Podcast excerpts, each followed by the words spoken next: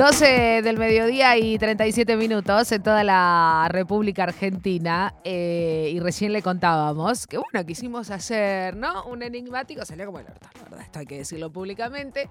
Salió un poco mal. Pero voy a leerles una cosa Una de cosa. nuestra invitada. Ah, Sí, Bien, palabras que escribió nuestra invitada, por supuesto. bien. Y gusta. dice, mm, bueno, en un, en un momento de, de su carrera, en un, en un quiebre de su carrera, voy a ver cuándo lo publicó, 3 de marzo del 2022. Ya se cumplió un año. Es imposible no recordar mis inicios en mi querido barrio Renacimiento. Jugar en la calle con varones. Con mi hermano que me llevaba a la cancha y lo más importante, con el apoyo siempre de mis queridos viejos. La verdad que mi familia siempre fue la base de todo porque no estaría acá de no ser por ellos. Gracias familia hermosa por estar siempre para mí a pesar de tanta distancia y aceptar que este deporte era lo que más quería jugar. Y así empezamos este camino desde mi barrio, pasando a jugar al básquet, llegar a mi Belgrano querido, donde pude llegar a la selección, y así pasar a un, gran club como el Globo, Huracán, donde pasé hermosos momentos logrando amistades que hoy en día conservo. Gracias, Globo, porque así logré llegar a mi querido furgón, donde Dios. Signos de admiración. Viví tantas cosas hermosas, muchos logros, pero lo mejor siempre fue rodearse de personas hermosas porque realmente son una familia. Gracias porque hasta el último día estuvieron para mí. Hoy en día, como antes mencioné, estoy en este gran club donde, de no ser por mi camino recorrido, con enormes personas, no sé si podría haber logrado. Gracias eh, y agradece. Ahora le vamos a preguntar, me imagino que tienen que ver co- con, sus representantes y con el equipo que, que la acompaña ella. Gracias a ustedes porque son, porque realmente no sería posible realizar mis sueños sin ustedes. Gracias gente, compañeras, amigas, familias, meme, cuerpo técnico, cocineros, utileros, gracias a todos. Nuevo destino, nueva casa, nuevo club, pero mismas ganas y pasión. Gracias. Eh, Joana Masagli, no me llores, te lo pido por favor. No, no podemos empezar así la entrevista. Joana Masagli en los estudios de Nacional Rock. Fuertes aplausos. ¿Cómo andas, flaca? Qué lindo tenerte acá. Bien, ustedes, muchas gracias por la invitación. Por favor, por favor. eh, hay una frase que mm, muchas veces decimos con, con nuestras compañeras, y digo compañeras y, lo sumo también a, a Santi, pero me refiero a las compañeras con las que muchas veces compartimos las transmisiones de fútbol femenino y decíamos, eh, esto es por y para ustedes. Y, y me parece que no está mal recordarlo de vez en cuando, que las protagonistas son las que las 22 que están dentro de la cancha, ¿no? Eh, y, y que ustedes puedan este, tener espacios de radio y, y- y que puedan que se las puedan conocer eh, más allá de lo que tiene que ver con los no- netamente 90 minutos de juego. Eh, me parece que eso también las, terrenaliza un poco más. Y hoy, anoche en realidad, cuando, cuando estaba eh, estoqueándote, flaca, eh, me encontré con este posteo que yo me acordaba, que fue cuando te presentaste en español. Eh, y, y lo buscaba, no lo encontraba. Y digo, claramente acá está el resumen de una jugadora de fútbol argentino, ¿no? Porque tus inicios, tu barrio, el jugar con varones, tus hermanos, ahora me vas a decir uno, dos, pero mm, lo que genera también tener hermanos varones, eh, que te acompañen o no, ¿no? En, en- lo que tiene que ver con el, el fútbol fundamentalmente, el recorrido, ¿no? Belgrano, Huracán, Uruguay, selección, eh, una jugadora internacional, eh, me parece, y fundamentalmente la familia. Y el otro día, y, eh, no, no puedo no traer la colación porque me parece que, que fue muy clara ella en su posteo también, cuando se anuncia lo que tiene que ver con el convenio, viste, entre la AFA y, el Ministerio de Educación, de que va a empezar a haber fulbito para las pibas en los colegios. Eh, la importancia también de la familia, lo ponía Bachi en, en una publicación. ¿La familia fue clave para vos también, Flaca, para este, que te apoyara para jugar a la pelota? Sí, sinceramente sí, porque fue el pilar, la motivación, eh, la confianza, porque, a ver, mis viejos me tenían con su Ford Town, me llevaba siempre. Esas son cosas que me, que me acuerdo y que no voy a olvidar nunca. O sea, era, yo arranqué en un deporte, sinceramente, y en un club en básquet. Porque yo siempre jugaba, como lo mencioné, en, en la calle o los torneos de barrio, porque obviamente no había femenino, o sea, un- hasta que, bueno, una amiga me dijo que en Belgrano de Córdoba había fútbol femenino. Había unas locas que estaban haciendo algunas cosas. Claro, pero ya las chicas estaban compitiendo, obviamente, no era, no era mucho, se jugaban nacionales. Eh, y bueno, fui y me probé, pero eso a la edad de 16 años, yo recién llegué a un club de fútbol. Tuve desde los 12 a los 16 en básquet y bueno, mi viejo me dijo, vas a tener que elegir porque ya no, no dan los horarios para hacer las puede. cosas, claro. Eh, yo de aguantar, aguantaba, porque a mí siempre me gustaron los deportes y bueno, pero yo siempre quise jugar al fútbol.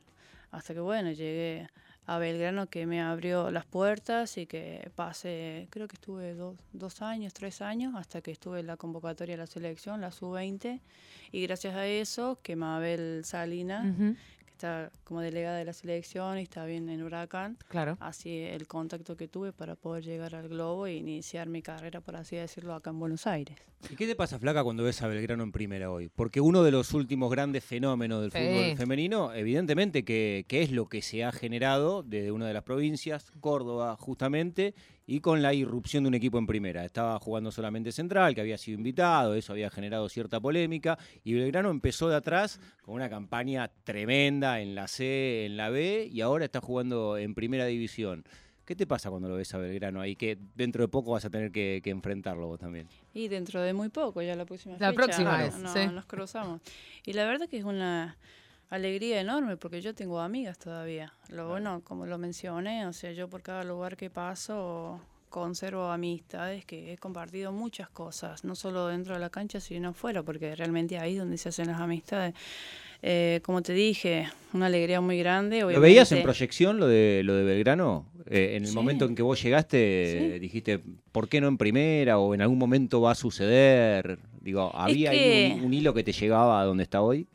Sí, sí, porque nosotros siempre tuvimos la ilusión. Eh, bueno, hoy en día sigue Romina Gómez, la Pepa. La Pepa, Claro. por supuesto. Ah, Bueno, la Pomu se sumó después, Sí. con Dani Díaz también he, he jugado y son, son chicas que hace mucho han estado en Belgrano y que siempre soñamos nosotros porque realmente veíamos que Belgrano, eh, no solo el equipo que se formaba, sino que la institución también apoyaba mucho. Entonces siempre decíamos, ¿por qué no? ¿Por qué no competir? O sea, ¿qué es lo que pasa? Y obviamente siempre es tema de plata también. Sí, y fueron cambiando las conducciones y sin embargo el fútbol femenino siguió, bueno, tiene que ver con esto también, ¿no? Y- imagino que con el impulso de muchas jugadoras y un movimiento que se generó alrededor de la disciplina, que lo fue empujando siempre, más allá, insisto, ¿eh? De las distintas conducciones, que muchas veces también en los clubes lamentablemente termina dependiendo de eso, De de, una, de una conducción que por ahí acompaña, promueve, empuja y cuando gana una conducción distinta todo lo que se hizo queda en el camino. Sí. Belgrano, sin embargo, se fue empujando siempre. Sí, porque creo que inconscientemente los obligábamos a eso, porque Claro. por el nivel que siempre tenía el equipo. Porque a donde iba, eh, primero que también es un club muy grande, ¿no? Del interior, como Talleres, como Racing, Totalmente. que ascendió también. O sea, el año pasado para Córdoba fue enorme. Ascendió Revolucionario, Instituto. Racing, volvió Belgrano a Sí. primera, Talleres llegó a la, a la final de la Copa Argentina. Sí, o sea, sí, fue un total. crecimiento muy grande. Y como te decía, nosotros siempre al competir y, y ganar trofeos, porque eran nacionales, entonces no era tan grande lo que por lo que competíamos, creo que obligamos a, a la institución a, y bueno, las tenemos que apoyar, porque están siempre peleando arriba, porque están siempre dejando a Belgrano en lo más alto y, y lo importante es también ¿no? que, lo, que lo vieron y qué sé yo, se podría decir también que lo, que lo aprovecharon. porque, Totalmente. como te digo, tiene tanta gente Belgrano que es muy importante que también se vea que apoyan a otra disciplina como el femenino. Claro, llegaste a Belgrano, te habrán preguntado, ¿de qué jugás? ¿Qué contestaste? ¿Te acordás? Eh, yo no era arquera, yo en Belgrano jugaba de tres. Yo siempre fui defensora. De lateral, qué, qué raro, ¿no? Porque, eh, o sea, tu porte físico Claro. te puede llevar a un montón de posiciones, no de lateral. No de lateral ni en pedo. No, jugaba de tres yo. Eh, y bueno, y después un técnico me empezó a probar por de central por izquierda y, y ahí quedé. Ahí quedé hasta que, bueno, después pasé. Cuando pasé a Huracán hubo un tiempo que no teníamos a arquera y a mí me gustan, me gustan mucho los desafíos. Eh, me siento capacitada para intentarlo aunque sea, porque es una gran motivación. Y bueno, y, fui al arco. Y fui al arco y estuve casi un año, o sea, mucho tiempo estuve. Y para mí lo mejor era enfrentar a los equipos que peleaban arriba. Y sí, por supuesto. Y aparte también, Flaca, digo, estamos hablando con la Flaca Masagli eh, hoy en, en, Boca. Ayer hizo el gol, una cantidad de rebotes ayer. La, y vos no sé cómo te llegó, la verdad. Después vamos, te, tenemos ahí, ¿lo tenés, Max? Este, porque ayer, eh, sábado, lo relató Lola del Carril para la televisión pública. Escúchalo, Flaca. Ojo, eh, porque sigue todo, ¿eh? Porque le rebotan estas flores. Polich, la arquera, saca Peralta, pasa de todo. Flores, qué golazo era. Era un golazo, sigue Masagli. ¡Gol! ¡Gol!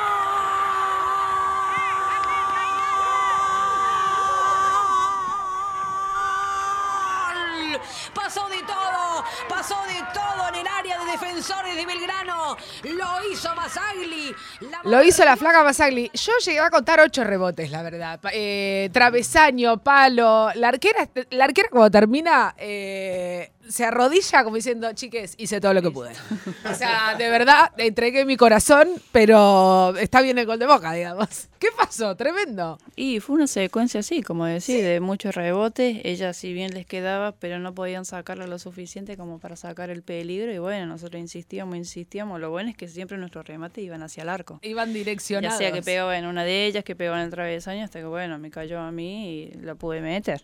Eh, Flaca, hay, hay algo que a nosotros mucho este, no, nos interesa, nos gusta mucho hablar. Eh, y vos hablabas, ¿no? De, del Fort Taunus, eh, de, de, tu viejo. Eh, y dijiste algo también que yo me lo anoté acá. A los 16 empezaste a jugar a la pelota. El tema es, ¿Qué te pasa a vos ahora ya? Este, y, y voy a decir una palabra y, y, quiero que la sumas consagrada también. En, en Pensé que le ibas a decir veterana y digo, no, no pará, ¿qué tenés? ¿30 eso? tenés? 32. 32, sos de la más Ah. grande del plantel. Sí, una de las más grandes. Igual no me ofende para nada. Está. Debo. No, está De- al contrario, Debo, ¿cuánto claro. tiene? Debo. Está Debo, Andre también, Claro, Clary. Ojeda, no, ay, ay, ay. La polaca también debe Boquita, tener sí, uno. Boquita. Boquita tiene, tiene que, mujeres con experiencia, vamos a decir. Pero hay algo que a mí siempre me rompe el bocho, eh, que creo que estamos lentamente moviendo un poquito la- las líneas, que tiene que ver con las edades, ¿no? De, de las pibas. Y, cómo llegan y con qué edad llegan a jugar a la pelota, ¿viste? Porque vos decís, bueno, yo empecé a jugar a la pelota a los 16 años. Y si vos te pones a pensar en los varones, eh, a los 16 años un pibe eh, no solo ya probablemente esté en un club y por debutar, eh, sino que la formación la viene teniendo casi desde que nació, porque en su habitación seguramente iba a haber más de una pelota de fútbol. Em, ¿Qué te pasa vos cuando empezás a ver, y fundamentalmente hablando de Belgrano, las inferiores, las escuelitas, la sub-16, sub-15, bueno, mismo lo que está pasando ahora con la selección, este, sub-20 con, con, Flor Quiñones y con Cristian Meloni, pero digo, ¿qué, ¿qué te pasa a vos cuando empezás a ver pibas con la formación que vos no pudiste tener, digamos? Eh, ¿es, es, es, el futuro, digamos? Eh, el, el futuro se está entrenando para empezar a ser claramente una potencia la Argentina? Sí, totalmente, porque es, es importantísimo enseñarle a una nena, no sé, de 12 años o de 8, eh, un control mínimo o un pase firme como para empezar.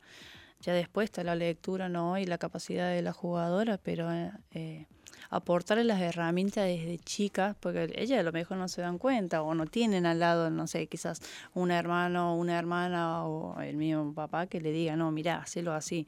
Entonces ya teniendo un lugar donde ella se pueda formar, pero sobre todo disfrutar, porque su edad es muy chiquita, eh, creo que es cuando más se crece. Y la verdad que me pone muy contenta, como mencionaste cuando abriste el- el- la nota, eh, el tema de que ahora se puede tener fútbol en las escuelas. Por ejemplo, yo cuando iba al colegio teníamos handball y volei, Mm. no más. Por Y- suerte te fuiste al básquet. Sí, nada que ver, por eso te digo. Y handball era arquera, por ejemplo. Y sí, y sí, el volei mucho no era lo mío, pero aunque no crean, yo a la edad de 12 años, no, para nada parecía que iba a tener esta altura. O sea, era una nena normal. Ah, mira, no mira. era ya alta. Ya no eras alta, claro. No, no, para nada. Así que yo creo que eso me ayudó mucho a estirarme. Eh, flaca, no, y aparte digo, pensando también en esto, con tu metro ochenta y, y lo que te pasó en Huracán y un año abajo de los tres palos, em, ¿qué, qué te pasa o qué pensás que está pasando con, con las arqueras en el fútbol argentino? Eh, lo hablamos en varias oportunidades con Gaby Garton, lo hablamos en varias oportunidades con Laurina Oliveros eh, y, y con otras profesionales que están abajo de los tres palos y que muchas te dicen, es un puesto eh, que muy pocos clubes le dan pelota al nivel de, bueno, entrenador de arqueras, entrenadora de arqueras, ¿no? Eh, como que es el último orejón del tarro, eh, que muchas veces hasta nada, no hay ni cuestiones específicas en el entrenamiento. Eh, y te lo pregunto, habiendo pasado por ese puesto, teniendo una altura de arquera, que son alturas de arqueras que no se ven en el fútbol, por lo menos de primera división. Eh, ¿te, pa- te- te parece que es una falencia todavía en el desarrollo del femenino el puesto de arquera? Sí, totalmente.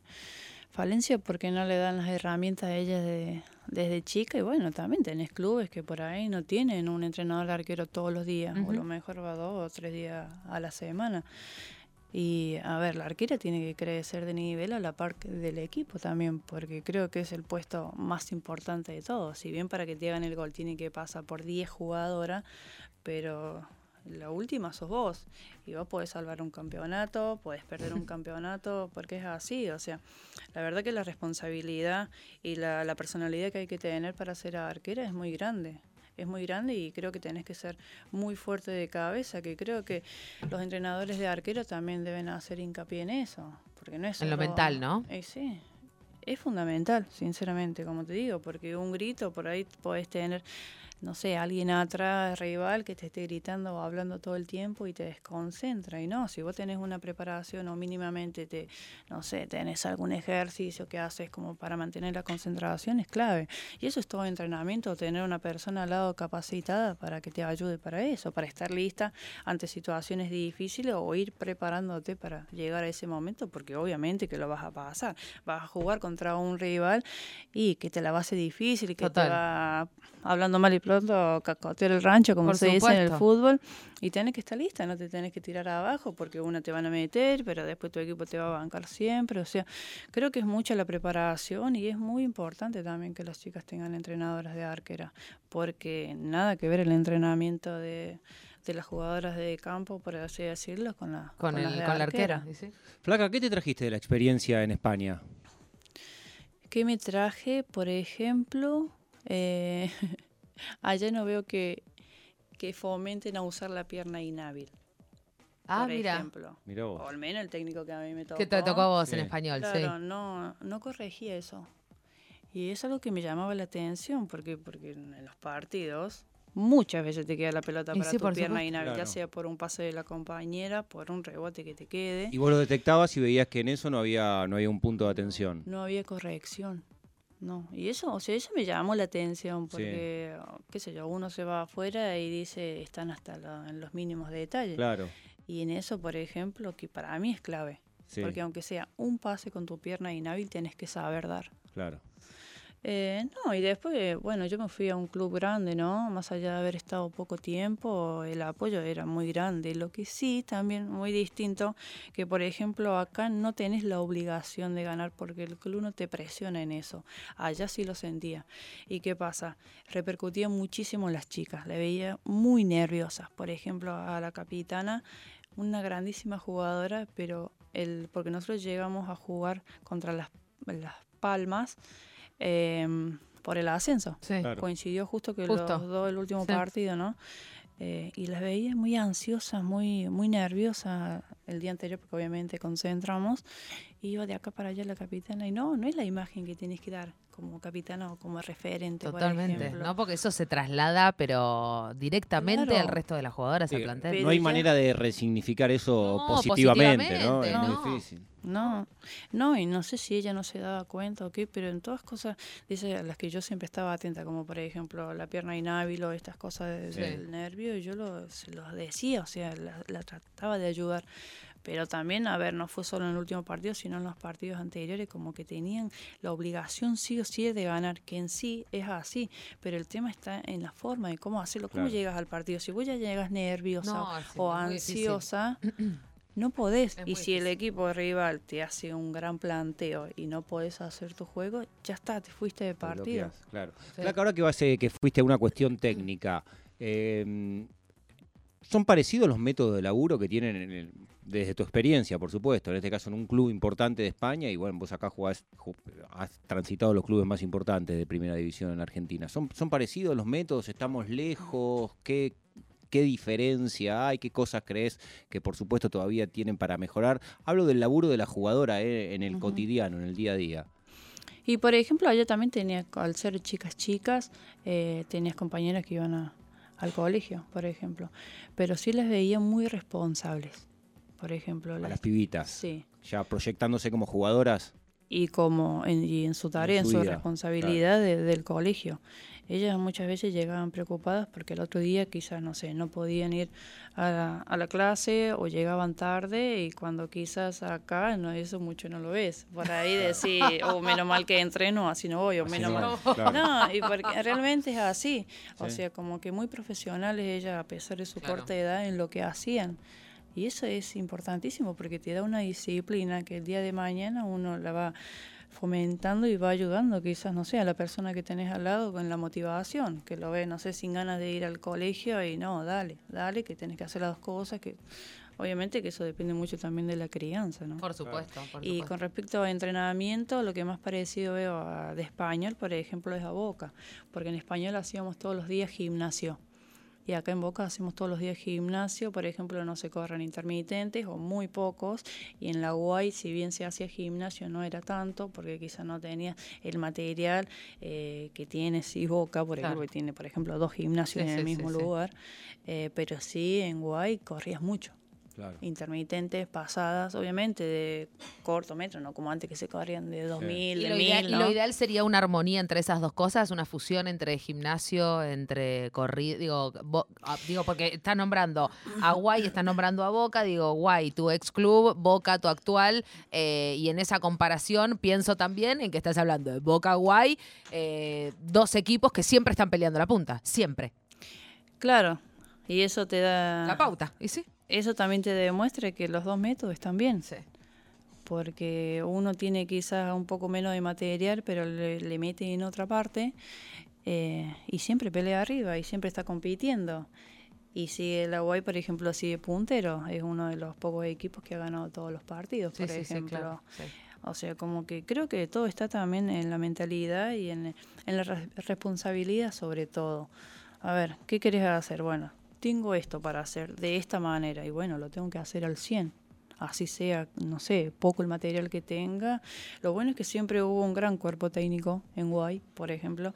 Por eso es que siempre se compitió arriba, siempre Arriba, se estuvo siempre. arriba. O sea, se salía campeón o segundo. O sea, y, eso es muy Eso. difícil de lograr. No, es muy difícil de lograr y nos vamos a ir a un tema para después este, seguir hablando con dejarla respirar y tomar un poco de agua a la flaca. Sí, claro, Yo seguiría hablando hasta las 3 de la tarde. Aparte ya se estaba metiendo No en un problema. capítulo que, Sí, ne- que- que- necesita mirá, un mirá, contexto. sí, mirá, lo tengo acá anotado. Un contexto especial por lo que significó para Sí, ella también y por lo que representa para el fútbol argentino. Y vas a contar de la foto que viste en 2017, creo. que 2019, 2019. 2019. 2010. Vo- Voy a contar eso eh, y te la dejo, eh, no me lo, y te voy a decir, no me lo respondas ahora, flaca. Bueno. Pero, mm, ¿sabés que eh, estaba estoqueando también y, y- y mirando?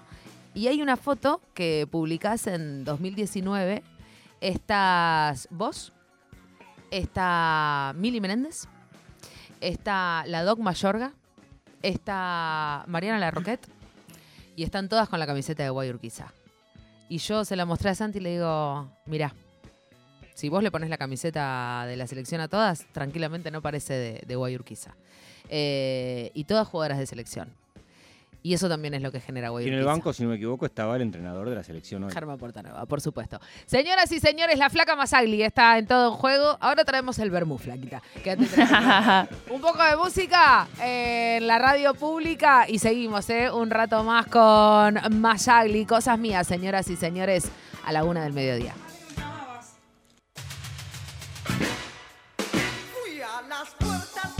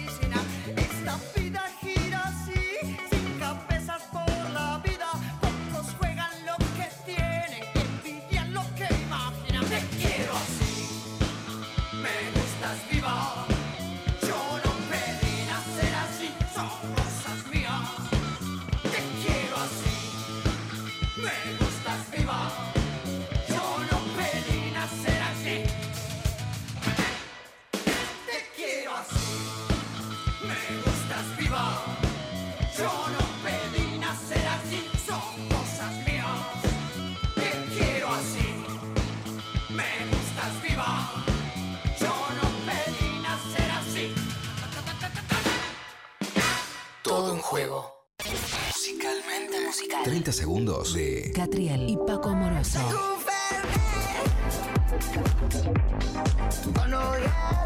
Pasé por si acaso.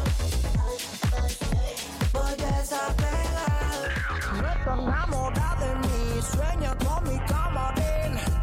Eh. 937. No me llega los roca. No me llega los roca. No. Hola, hola, hola, hola. Tengo vaina de chala. 30 segundos. Nacional Rock. Todo juego tiene su propia realidad. Un mundo paralelo, un mundo en sí mismo, infinito y cerrado al mismo tiempo. Todo en juego. 937 Nacional Rock.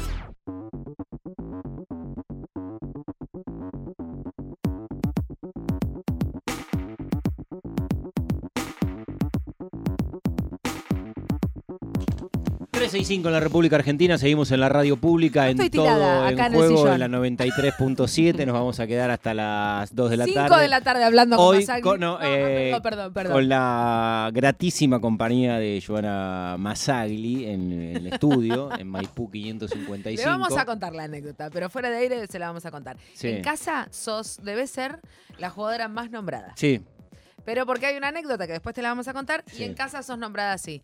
Eh, Masagli.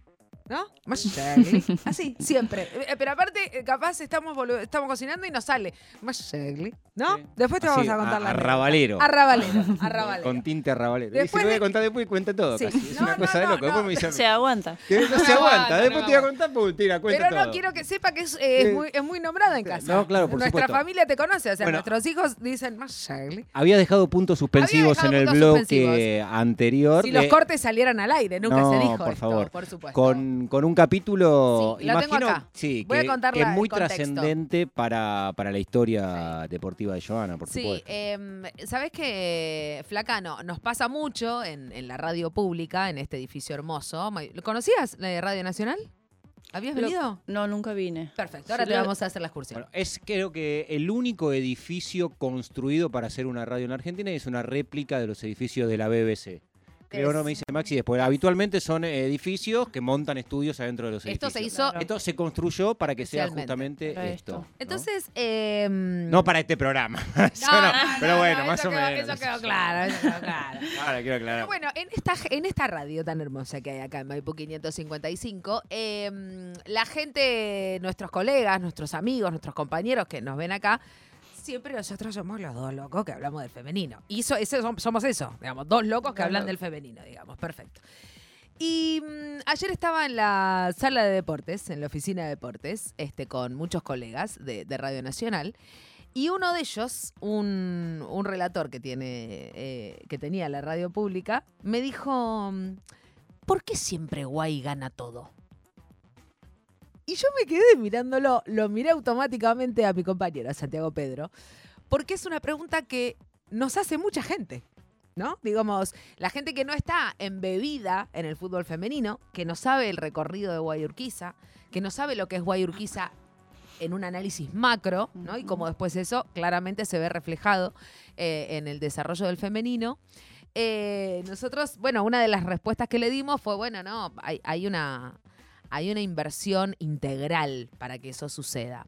Y, y yo le decía, y, y no es algo de ahora, porque viste, muchos se están acercando recién ahora al femenino. Bueno, entonces vos le decís, no, pero mirá que esto tiene cuatro clasificaciones a Copa Libertadores y la gente sigue abriendo los ojos. Y dice, pero es la universidad, claro, le decimos, es, es la Guayurquiza, la universidad. Y nos decía este colega, ah, pero tiene una sede en San Martín, ¿no? ¿Viste? Le digo, sí, la que está en San Juan y Lima, bueno. ¿Por qué Guay gana todo? ¿Por qué?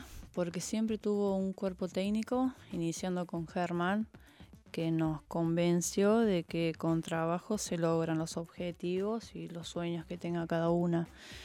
Eh, él, él es una persona muy, o era, no sé ahora cómo será, obsesiva con que las cosas salgan bien.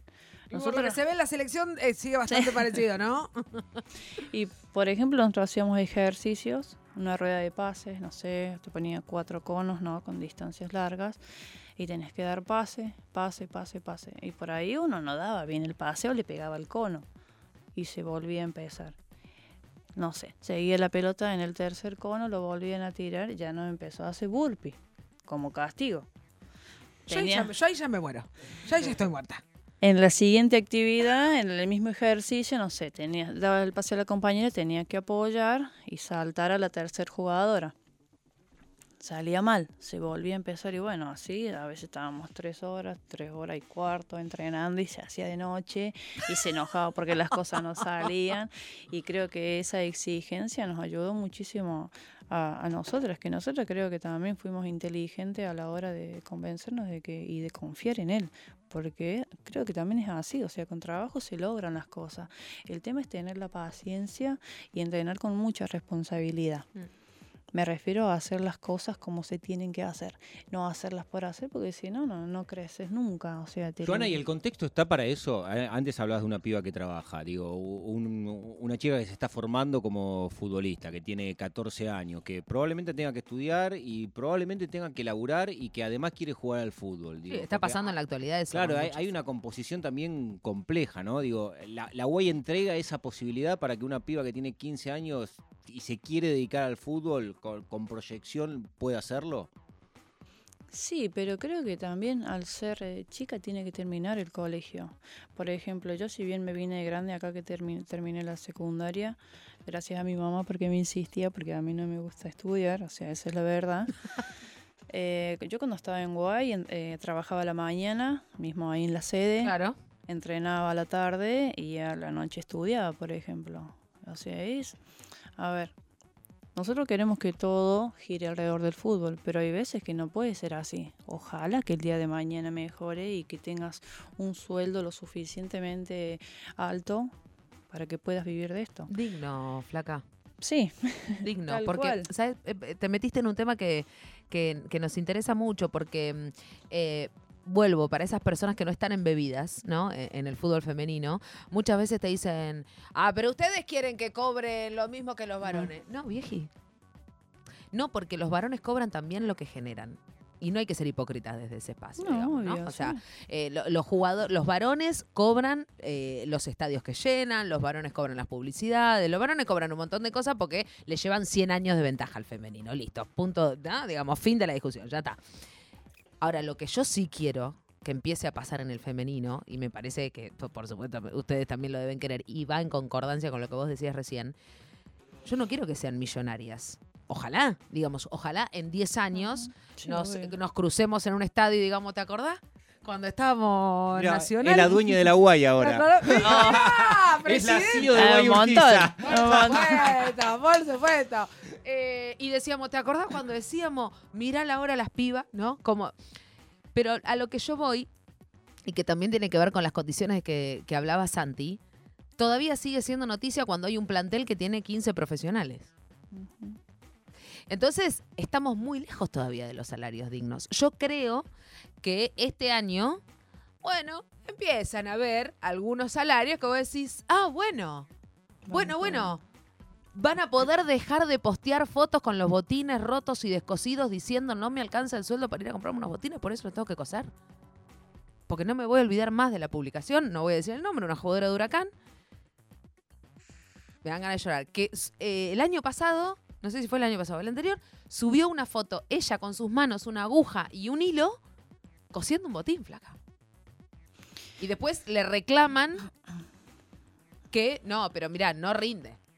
En los 90 minutos no rinde esta jugadora. Se está cosiendo un botín, la puta madre. O sea, no le alcanza la guita para comprarse un botín de fútbol. Y encima, por postearlo, no me quiero ni imaginar el costo que debe haber tenido que asumir por postear una realidad en el fútbol argentino, que se da en muchos clubes. Entonces vos decís, bueno, y nos tenemos que alegrar ahora. No, bueno, no, no. Tienen salarios. Yo no quiero que tengan salarios altos, porque todavía eso no va a suceder. Quiero que tengan salarios dignos. Que sean pibas que se puedan alquilar un departamento, que sean pibas que no tengan que depender de otros laburos, porque después la cabeza se va para otro lado. Flaca, si vos tenés que laburar, si después tenés que entrenar, si después tenés que jugar, si sos madre, bueno, hablábamos de Vanina Preininger hace un rato, de que se descompuso, bueno, no nos vas a contar. Yo hablé con Vani un montón de veces. La maternidad y el fútbol en la Argentina es un quilombo. Es un quilombo. Vos querés ser madre y querés ser jugadora profesional, no se puede. No. Si no tenés un club que te ampare, es muy difícil. Eh, entonces digo, eh, cuando hablamos del profesionalismo y demás, eh, yo no me voy a cansar de decir que eh, todavía estamos en un fútbol semiprofesional. Y no tengo idea cuándo va a ser profesional. Pero yo creo que hay que tener coherencia entre esto que decíamos, ¿no? Lo que se les pide a, los a las jugadoras y lo que se les da. Porque eh, el profesionalismo no se mide solo en guita y en contratos. El profesionalismo también se mide en cómo las dirigencias se toman en serio o no los entrenamientos, las jugadoras, y eso es retroactivo. Porque si no hay responsabilidad y, y seriedad y disciplina por parte de los cuerpos técnicos, y es muy difícil que eso se traslade a, a los planteles. No sé qué opinas. Sí, tal cual, es que es así. A ver, uno necesita el apoyo siempre del club, ya sea en material, en contención, porque a veces hay chicas que tienen muchos problemas y que no pueden quizás concentrarse en un entrenamiento o en un partido. Y la pasan mal y necesitan ese apoyo. Por eso también un psicólogo deportivo es importantísimo, así como hablábamos del entrenador de arquero. O sea, todas las herramientas que el masculino tiene, porque volvemos a lo mismo que acabas de decir, no es que necesitamos ser millonarias, necesitamos un sueldo digno. El tema es que también, a ver, la situación del país no está bastante complicada, entonces no sabes cuál es un sueldo digno, lo que siempre suben las cosas. Pero bueno, con que nos den la, todas las herramientas que necesitamos y bueno, después sí, después decime, eh, te estoy dando todo y no me estás Y vos no rindiendo. me estás rindiendo. Ay, sí, pero si me das la mitad de las cosas y después me recriminas, o es difícil, es difícil para la jugadora que quizá no está preparada para la lucha que vamos a seguir teniendo por de acá muchos años más, porque es así, a nosotras siempre, o sea, a la mujer siempre le costó todo, en cada disciplina, en cada trabajo, en lo que sea, y bueno, y, pero hay que seguir, o sea, no es li- eh, listo, tenemos un sueldo, un contrato, un contrato, bueno, ya está, no. No, hay que seguir por más. Como vos me decías, hay una chica que subió una foto cosiéndose los botines. No, hay que ayudar a esa chica primero el club y si el club no puede por suerte hay chicas no que tienen sponsor y que les dan botines y yo he visto que obviamente se, se, se los dan porque es- entre nosotros nos ayudamos muchísimo. Eso es algo que no se ve y si no te lo cuentan por ahí no uno no sabe pero obviamente te lo imaginas. Es una realidad difícil que unos clubes lo sufren más que otros eso Sí, también sí, es sí. cierto Flaca, voy a agarrar esto último que estás diciendo, eh, que, pensabas en parte en proyección, ¿no? Con, lo que tiene que ver con, la lucha que tienen todas las jugadoras hacia adelante. Y hay un capítulo que también nosotros referenciamos habitualmente eh, en el programa que está vinculado al día después, al post. También en el fútbol femenino, algo que es eh, bastante recurrente, ¿no? Cuando, cuando se retira un jugador, so- cuanto más importante, más se habla. Bueno, ¿qué hay para el futbolista una vez que se termina eh, la carrera? Y para la jugadora, en tu caso, ¿cómo te imaginas el día después? ¿Te lo pusiste a pensar? ¿Te imaginas en el fútbol? ¿Querés seguir eh, mm, viviendo eh, con cuestiones vinculadas a tu actividad? ¿Eso ya te lo pones a pensar o todavía es un tema que, que vendrá más adelante?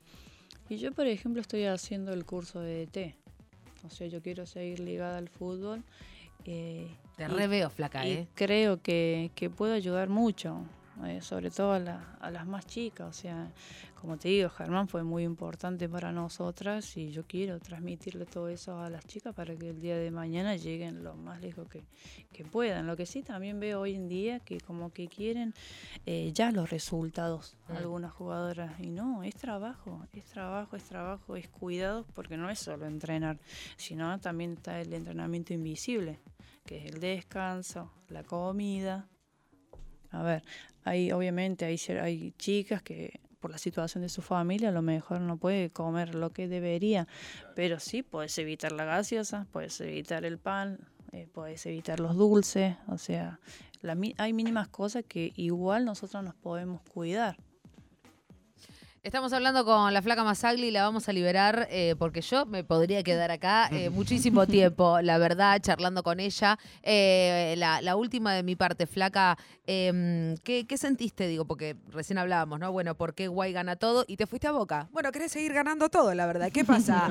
que es así, la flaca se va donde se gana todo. No, pero digo, eh, interesante, me imagino, debe ser para vos también eh, em, ese, ese cambio, ¿no? Porque mm, la, la teníamos a Cata Primo sentada el domingo pasado donde estás vos.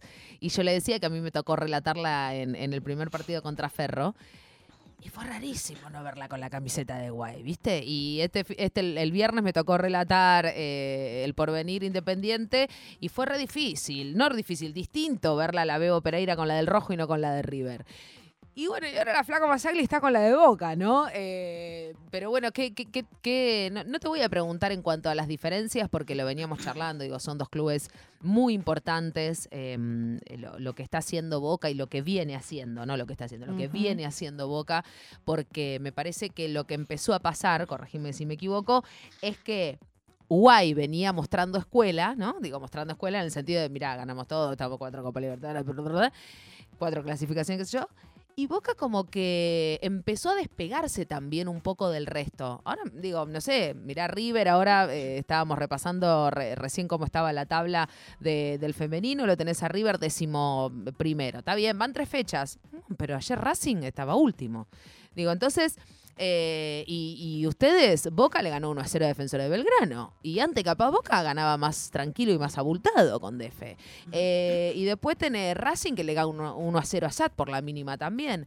Eh, entonces digo, están pasando cosas que tienen que ver con la competitividad. ¿Vos crees que se está logrando cierta armonía y no tanta diferencia quizás como la veníamos notando? Y que la competitividad esto se está equilibrando un poco para lograr mayor dificultad en equipos que quizás, qué sé yo, no sé, ahora lo- los tenés a Escurso y a DF últimos, eh, una situación bastante similar al torneo pasado. Pero vos sentís que está pasando eso, que quizás partidos que antes, eh, no te digo que los preparaban fáciles porque no es así, pero que sabían esto, que DF capaz espera el error de Boca.